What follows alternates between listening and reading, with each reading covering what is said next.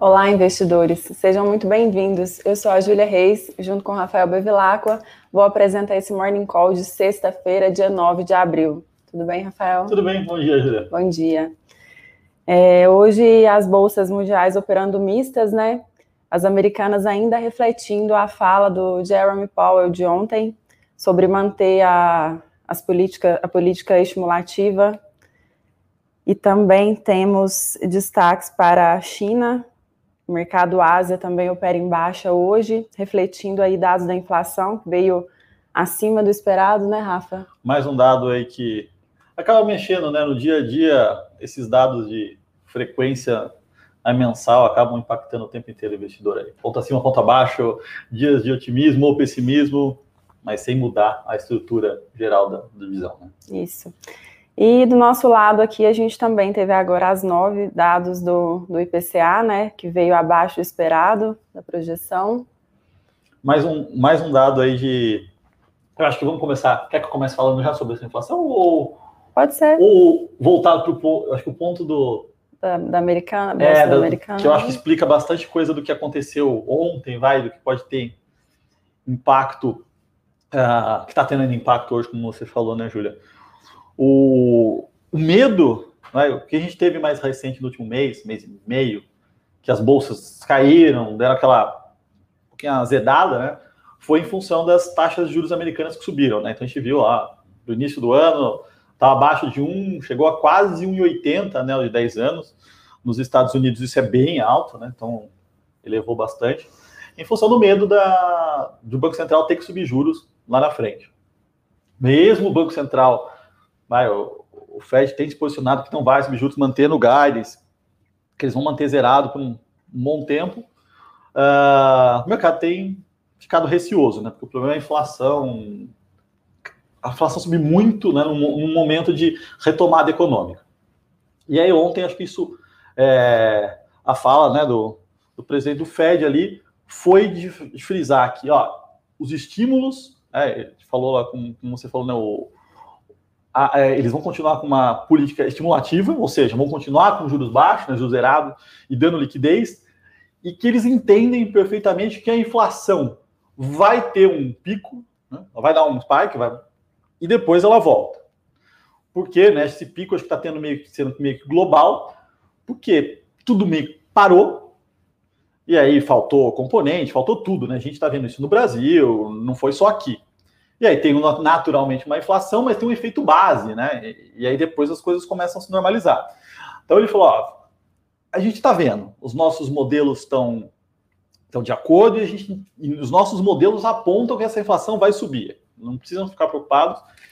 Entretanto, isso aí tende a, a cair.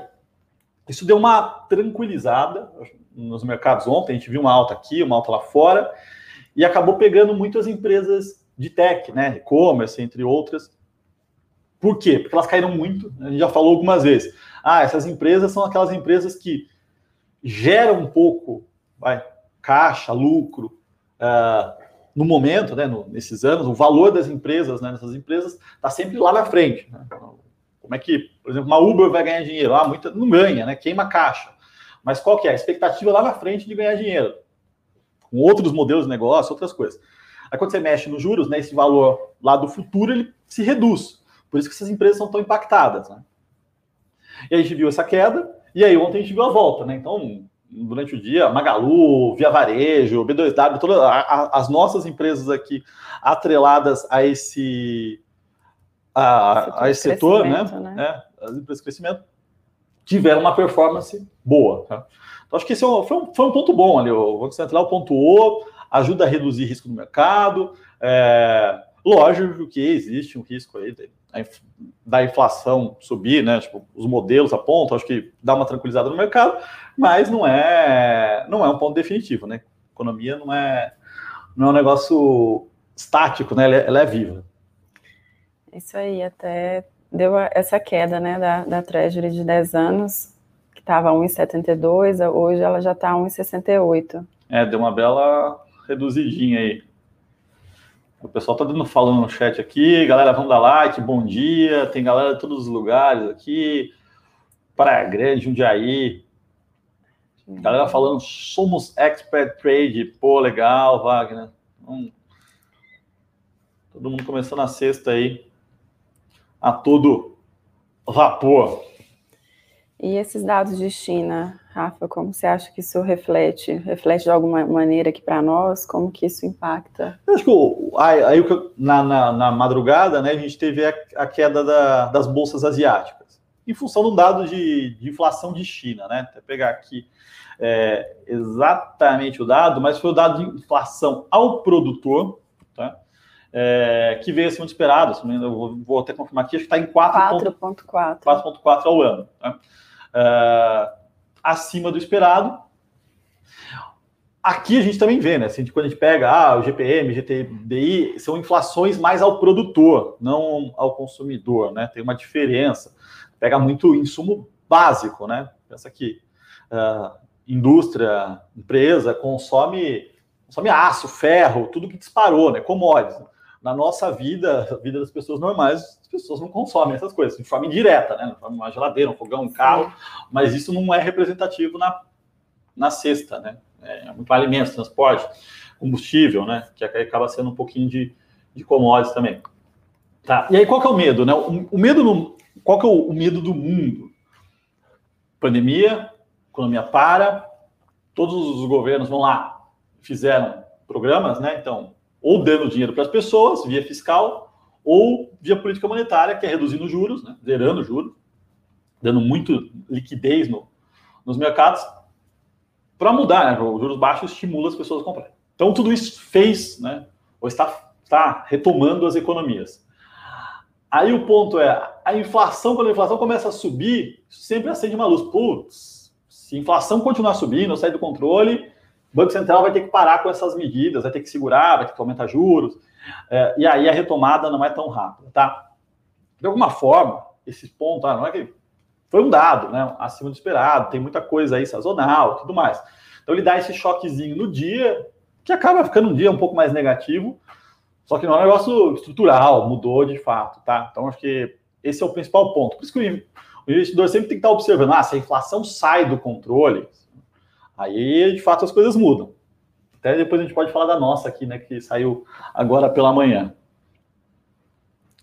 É que é isso, né? Dados de PCA é, do mês 0,93 com uma projeção de 1,03 e no comparativo anual 6,10 e a projeção era de 6,20. A gente está vendo aqui o Ibovespa abrindo com uma leve queda de 0,62. Se a gente pegar é, tal, o futuro, o futuro, o Boa Vista já está caindo, né? Uh, os juros futuros, os DIs, né? Que pegam a expectativa de. Hoje a Selic é 2,75. Mas, por exemplo, para 2027, a, se você quiser comprar um título 2027, os juros pagos daqui até lá está em 8,90. Na média, vai se pagar 8,90.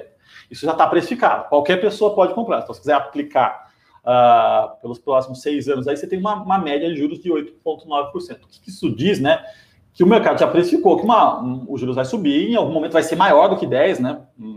Dado que a média é, está quase em 9. Tá? Acho que esse é um ponto. Então, o juros subindo mostra um medo aí do lado da, da inflação uh, no nosso mercado. E o dólar também está subindo, está subindo 1,20 aqui.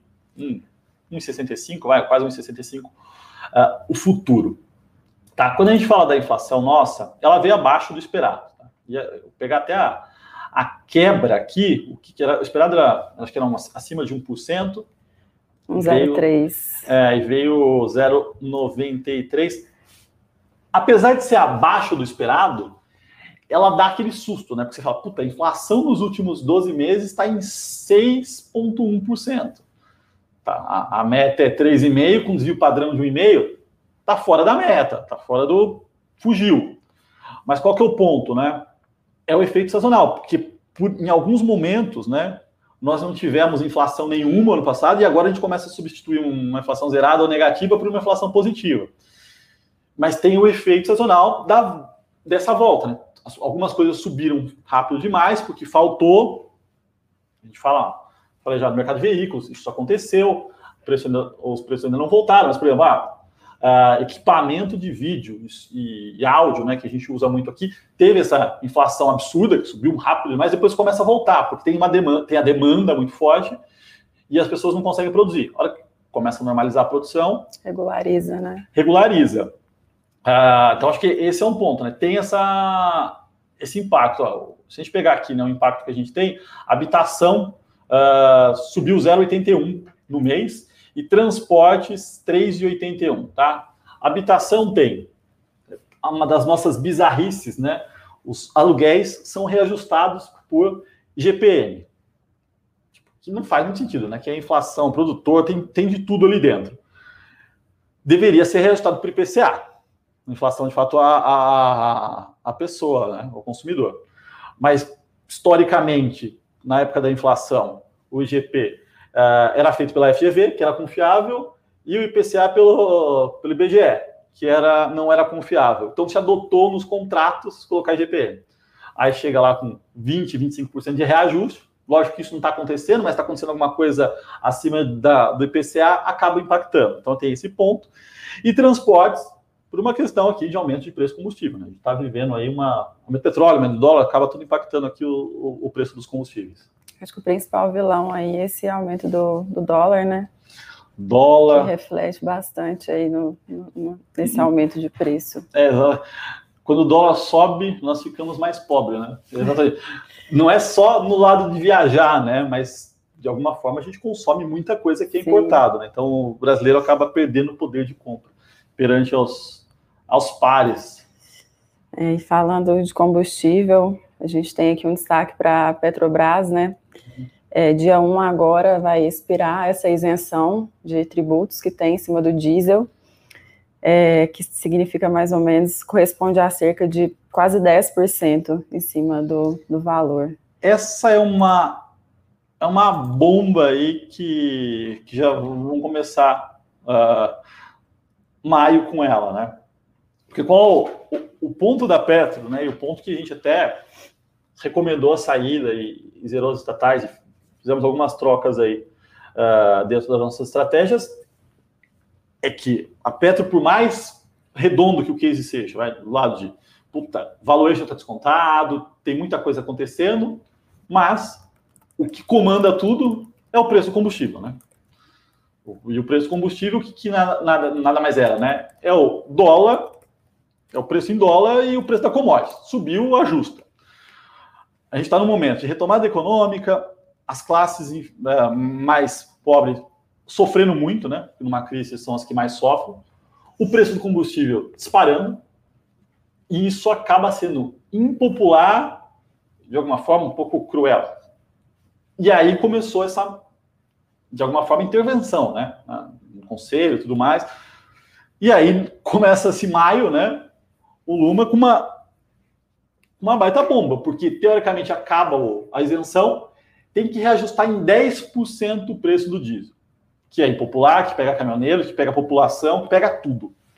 Assim, provavelmente o que a gente vai ter é um não repasse, um repasse parcial, ou, ou repassa e aí vem o Planalto e bate na, na Petro. Ou seja, não é uma situação boa, né?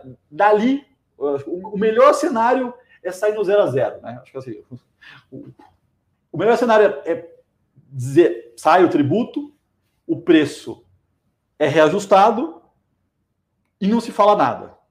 Esse seria o melhor cenário e o melhor cenário não muda nada. Então, assim, quais são os outros cenários possíveis? É não reajustar, e aí tem uma intervenção na política de preços, é reajustar e ter discussão com o Planalto, que também acaba minando confiança, tá? Então, acho que esse ponto aí para Petro, né? A gente falou, o news flow, é, o, o, fluxo né, de notícias, de coisas que, que vão acontecer, são negativos, né? Não, não tem nada muito positivo de uma mudança na política de preço, né?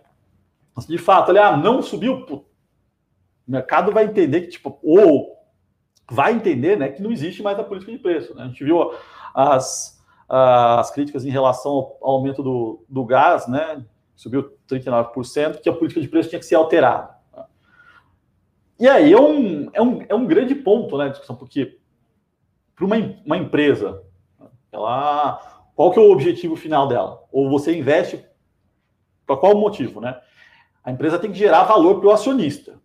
Essa é a função. Quando o controlador começa a não ele não quer que gere valor para o acionista, mas quer que beneficie um outro tipo de, uh, de ponto, né? seja ele político, para o acionista começa a ficar complicado, para o minoritário começa a ficar complicado.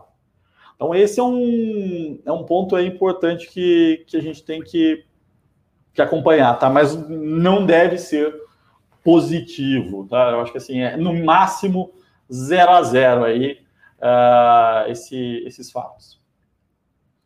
E, e, o impacto nas ações, você vê que continua essa pressão aí? Ah, eu sim, eu acho que assim, é, porque não tem nada, né? Bom. A empresa deveria valer. Prazo, né? Deveria estar 30, 35, 40 reais com nível de pessoa, sim, desde que fosse, fosse assim, a, gente pudesse assumir que o preço do, do, do, combustível vai ser reajustado e não vai ter nenhum problema. Que é o caso, Vale, né? É a mesma coisa assim. Vale vende minério.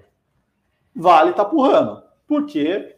Porque ela está vendendo minério no preço de mercado. Acompanhando a alta, né? Acompanhando a alta. Imagina se a Vale, ah, o minério subiu dos 90 dólares por 160. Mas ela fosse impedida de vender pelo preço de mercado. Não faria o menor sentido. O que está acontecendo com a Petra é isso. Então, tudo é muito bom, mas ela não pode vender ela não vai poder, ou de alguma forma o estresse está tá correlacionado com isso. Então é um ponto de, de atenção aí que acaba ficando atritando. Isso aí. É, temos também aqui destaque para a Eletrobras, né, que soltou um comunicado agora sobre a inclusão no plano de desestatização do governo. Como que você vê isso, Rafa? Esse... Uh, assim, a desestatização da Eletrobras, né, me pareceu em alguns momentos, acho que a gente até comentou aqui, né, como uma, uma cortina de fumaça para tentar segurar essa onda de, de intervenção. Né? Ah, tivemos no, no Banco do Brasil, é, na Petro. Então, assim, nesse momento, fica muito difícil uma. É, até players que entrariam na briga por, um, por esses ativos começam a ficar mais receosos. Você fala, puta, não sei como vai ser o leilão, não sei se tem risco depois de mexerem nos contratos. Então tem muita incerteza. O problema do mercado é o seguinte: o plano de um negócio, né, como um todo. Pensa que para você ir comprar uma, um ativo, uma empresa, não é só o que aquilo gera, o que aquilo pode gerar, mas é a confiança na estabilidade nos contratos. Quem vai né? ser, você vai ser sócio também. É, é, exatamente. Então, assim, começa a colocar risco nesse, nesse, nesses deals e o mercado começa a ficar mais receoso. Então, por que, que eu vou entrar lá se tem risco se eu posso tentar outro ativo, tá? Então, assim, teoricamente é um negócio bom. Na prática, não parece que não, não é muito assim, tá? Acho que ponto importante aí. É, até deixa eu como estão as ações aí? Cotação. Então, alguém perguntou aqui, ó, e qual é a empresa que não está impactando em seus lucros, seja estatal ou não? Wilson, até o, um ponto assim, o, o, ponto não é assim, quando você tem uma, uma variável externa, vai, então você teve um choque, vai. Por exemplo, vamos, vamos imaginar aqui que do dia para a noite a China degringolou, a economia chinesa entrou em colapso, o minério de ferro vai para 40 dólares. A Vale vai tomar pau. Mas avaliar se é para comprar ou não é uma questão de preço. Porque você sabe que se você vai avaliar o quê? Ah, a recuperação do minério de ferro, a recuperação da economia atrelada à, à infra, para entender as perspectivas para isso acontecer. Ou então uma, vamos pensar aqui, né, uma uma Renner. Ah, teve impacto com as lojas fechadas em função do Covid. Ninguém não tinha como prever o Covid. É um negócio exógeno. Entretanto, você sabe que a reabertura das lojas, isso naturalmente vai acontecer, e, e você sabe exatamente o risco. Você sabe o que, que os, os controladores querem fazer. Eles querem gerar valor para o acionista. Agora, pensa no seguinte: pensa que se uma empresa que o controlador não necessariamente quer gerar valor para o acionista final. Ele pode gerar valor para uma parte correlacionada, ou para um viés político, ou para qualquer outra coisa. Você não está alinhado. Esse é o, o, grande ponto, né? Você tem que estar tá alinhado ali. O, o, controlador tem que estar tá minimamente alinhado com, com os minoritários. Então, são coisas, são impactos diferentes, né? Uma coisa é um impacto que num geral, que impacta todas as empresas, outra é algo específico da natureza da empresa que vai prejudicar o minoritário, tá? Acho que tentar entender essas duas, como elas podem ser diferentes. É, tem alguma coisa que você queria falar antes da gente passar para as perguntas? Algum destaque a mais? Não, acho que essa, inclusive eu estava lendo algumas delas aqui e meio que respondendo. Certo, vamos ver. Até, até continuando, né? Pô, esse ponto aqui. E é, é um. A cultura brasileira, às vezes, acaba. A gente não foi criado para entender finanças, para entender economia. Foi tudo meio que ao contrário, né? De ponta a ponta na né, educação no país. É, se você pegar a escola pública ou o melhor colégio, né, na média, todos eles não ensinam negócio, não ensinam a lógica das coisas. E até um ponto, o William perguntou, mas a, a, Vale, é, quanto a Vale gera de lucro para o país? Quanto de emprego a Vale gera para o país? Primeiro, uma empresa paga 34% de, uh, de contribuição, de, de R. É uma alíquota altíssima. Então você pensa que se o cara está fazendo ali 20 bi vai, por ano de lucro, ele já deixou um, um terço já disso aí para o Estado. Assim, é um baita de um benefício. Fora a quantidade de empregos que ele está gerando diretamente ou e indiretamente. Então, o mercado em si, né, o livre mercado, gera muitas externalidades positivas. Né? Então, pensar Itaú, Santander, o Itaú tem quase 100 mil funcionários diretos, mais indiretos, mais o que ele gera de 10, 15 bi de receita para o governo. Não é atitude assim, então ele gera muito e muitas vezes é um maior do que fazer essas roubadinhas, né? Porque pensa no limite, né? Pensa em países que fizeram é, nacionalização ou estatização das estatais. Eles destruíram, acabou, tipo, derrete, vira pó. Qual o, qual o objetivo vai, do petróleo no país?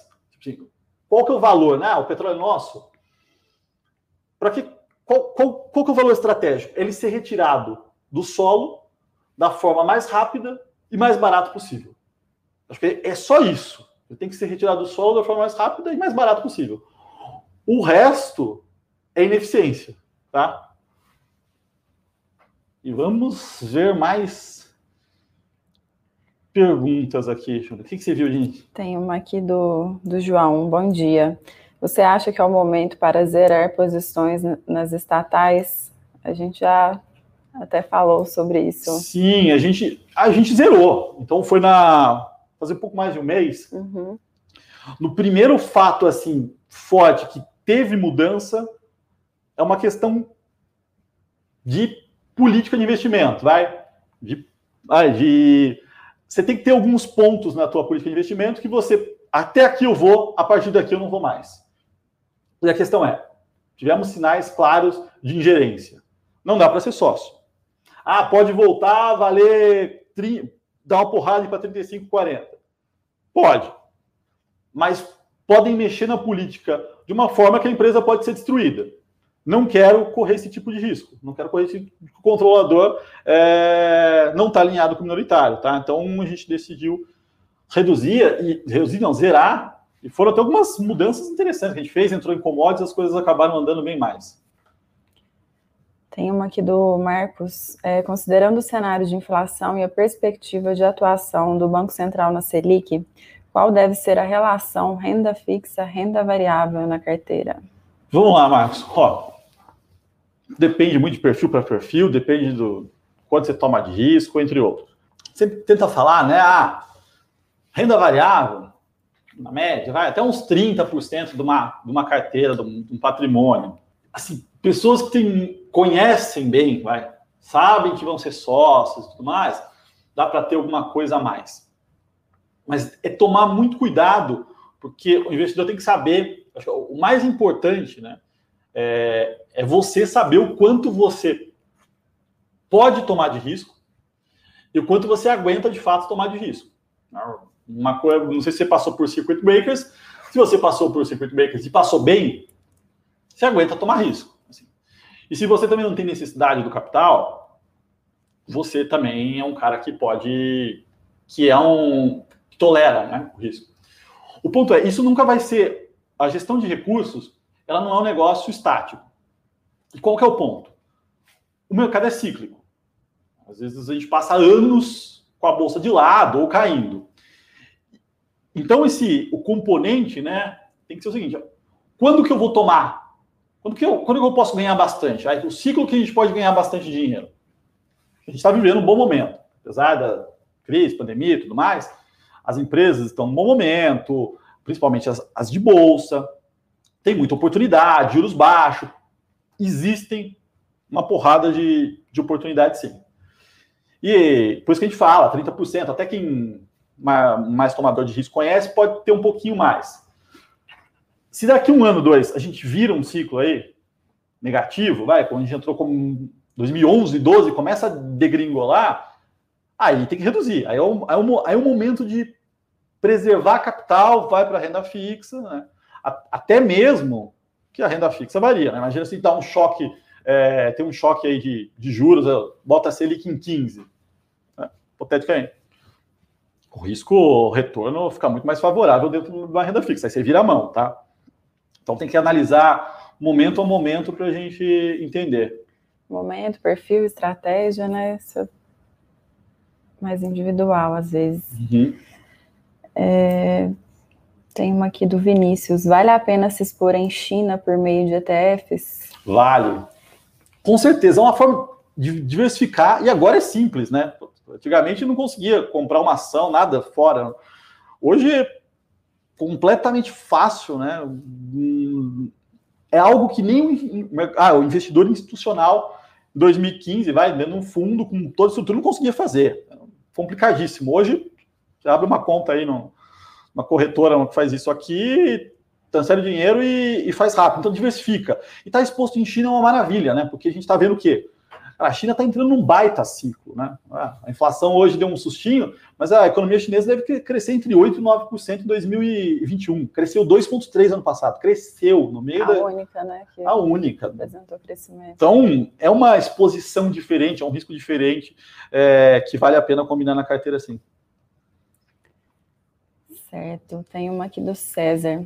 Pressão inflacionária americana pode forçar o Fed a aumentar os juros mais rápido que o esperado, com isso forçando o aumento do dólar e nossa Selic subir muito mais rápido? Então, o... como é que é o nome dele? Eita, perdi aqui. César. César. César, o ponto é o seguinte: a inflação teria que dar uma porrada? Porque o que foi exatamente o que a gente falou no início, não sei se você pegou, mas ontem o Fed falou: olha, gente, está sob controle e a gente vai continuar com essa política estimulativa. A inflação vai subir? Vai subir, mas é um choque temporário. Depois ela volta, tem efeito sazonal, tem efeito de base. Tá? Esses cenários são cenários extremos, né? Que a inflação teria que dar uma porrada, mas a inflação teria que dar uma porrada em função de um crescimento econômico muito forte. É, esse é aquele, é, é aquele momento que você fica estudando, né? O que? Ah, não é é, não é possível, é, é, possível, mas não é provável esse cenário, tá? É, mas hipoteticamente, se eles têm que subir juros rápido, a gente tem que acompanhar, né? Ou a gente vai ter um fluxo de saída muito forte, ou o Banco Central tem que subir juros forte para segurar câmbio e segurar a saída de dinheiro, né? Então são duas formas. Ou ele vai dar, ou ele vai deixar o dólar explodir, ou ele vai ter que explodir os juros. Mas é uma, é uma forma de. É, é um raciocínio, né? A mecânica aí. E vamos ver como é que tá hoje aqui, então, só para. Bom, um pouquinho mais amena a queda, né? Tá caindo 0,30. As ações banco subindo, as commodities metálicas subindo. E. Bom, o dólar esse impacto inicial, acho que da manhã já está já tá mais ameno, mas acho que os principais pontos eram isso mesmo, né, Juliana? É do lado corporativo aí, principalmente Petro, que está naquela, naquele momento andando de lado, a China com o dado, a inflação aqui, um pouco do impacto de ontem do, da fala do Fed, e a gente continua sempre naquele impasse político, Covid, né? O pessoal que até perguntou: ah, o mercado não está descorrelacionado, ninguém está vendo é, a quantidade de, de, mortes, né? E sim, o, o investidor ele precisa separar duas caixinhas, né? Que é uma caixinha, um é o racional, um, um é o emocional. Quando você olha para o Brasil, ah, é triste, é demais ver, né? Estão morrendo 4 mil pessoas por, por dia. Tá. Mas o ponto é o que vai Né? O, mercado sempre precifica o para frente, né? O para trás ele já está meio precificado. Já está precificado, as pessoas já sabem. E o que a gente está vendo agora é que a gente está vacinando um milhão de pessoas dia. Mantendo esse ritmo, 90 dias a gente praticamente vacinou metade da população brasileira a gente está falando de reabertura, de volta, tá? Então, é, é mais esse ponto que o mercado está olhando do que já falta a foto, né? É o, é o que vai ser, né? E esses dados mostram que, tipo, a, as coisas viram, dado esse um milhão de pessoas vacinadas no dia. Não dá para. Mas assim, mas é horrível, é, é feio, é caótico, mas por isso que o mercado acaba, de alguma forma, olhando. Não está ignorando, né? Mas ele está olhando o que vai ser lá na frente. E é isso, dona Júlia. Bom, acho que é isso. Quer ver mais uma pergunta aqui para a gente encerrar? Uhum. Vamos lá. Vamos ver aqui. É, deixar de fora empresas cíclicas pode deixar uma carteira com muito menos risco? O ponto é, vai, se você sair das totalmente das cíclicas, tem muita coisa cíclica, né? Eu estou tentando pensar o que. Tudo é. Pega, é, você não né? pega, não. Você vai ficar muito em utilities, basicamente é utilities. Porque tudo, de alguma forma, tem um ciclo, né? Você vai pegar varejo, vai pegar real estate, uh, consumo, commodities. A nossa bolsa é muito. É muito cíclica. A nossa economia é uma economia emergente é cíclica. Assim, ah, montar uma carteira defensiva, estável, vai, com zero de ciclo, você pode ficar. O, o ponto é, você reduz risco, né? mas você reduz retorno. Porque no limite você sabe exatamente o que vai acontecer. Né? Uma, uma empresa elétrica nada mais é do que um fluxo de caixa, ela já sabe exatamente o quanto ela investiu, qual vai ser o custo, o quanto ela vai receber e o quanto vai ser reajustado. É uma questão de execução. Você traz a valor presente e vira praticamente uma renda fixa, tá? Não, na prática, lógico que Pode ter contratos, contratos novos, podem ter mudanças, tudo mais. Então você reduz risco, mas você reduz retorno também. No momento de queda, de tensão, ah, se a gente tivesse 2011, né, 12 ali, né, que o bicho estava pegando, muita coisa afundando, ter uma carteira defensiva, não cíclica, faria sentido. Vai, se a gente falasse de utilities, era um mau momento porque estava tendo ingerência também nos contratos mas a cabeça do investidor tem que estar quando eu posso tomar mais risco, quando eu posso, eu tenho que reduzir esse, esse risco. Né? Quando é que eu coloco esforço, que eu sei que agora eu vou ganhar, agora o mercado tá bom, eu vou aproveitar e vou ter um risco maior, para o momento que, puta, as coisas azedaram, vou reduzir risco, vou estar mais, mais defensivo, tá? Eu acho que é isso, né? É isso. Vamos só dar uma olhadinha no mercado antes da gente ah, é, tá se mantendo, né? Tá caindo 0,40 agora. Os futuros, os DI subindo e o dólar 1,20 para cima. E é isso, dona Júlia. Bom, é isso. Bom, muito obrigado. Obrigada a você, Rafael. Pessoal, lembrando que tem aí na descrição do vídeo um link para acessar o nosso canal do Telegram. A gente está sempre divulgando aí, bem antes do Morning Call, alguns destaques corporativos, destaques do mercado, tem fechamento de mercado também a gente está sempre divulgando conteúdo lá. Então, quem, quem quiser, é só clicar no link e entrar, o acesso é, é gratuito. Tá é bom? Isso aí. Muito obrigada. Nas redes também, né? Nas nossas redes. Nossas redes sociais estão todas aí na descrição: Instagram, tudo tá tudo divulgado aí, se vocês entrem para conhecer. É isso, pessoal. Obrigada, Rafael. Obrigado. Boa final de semana.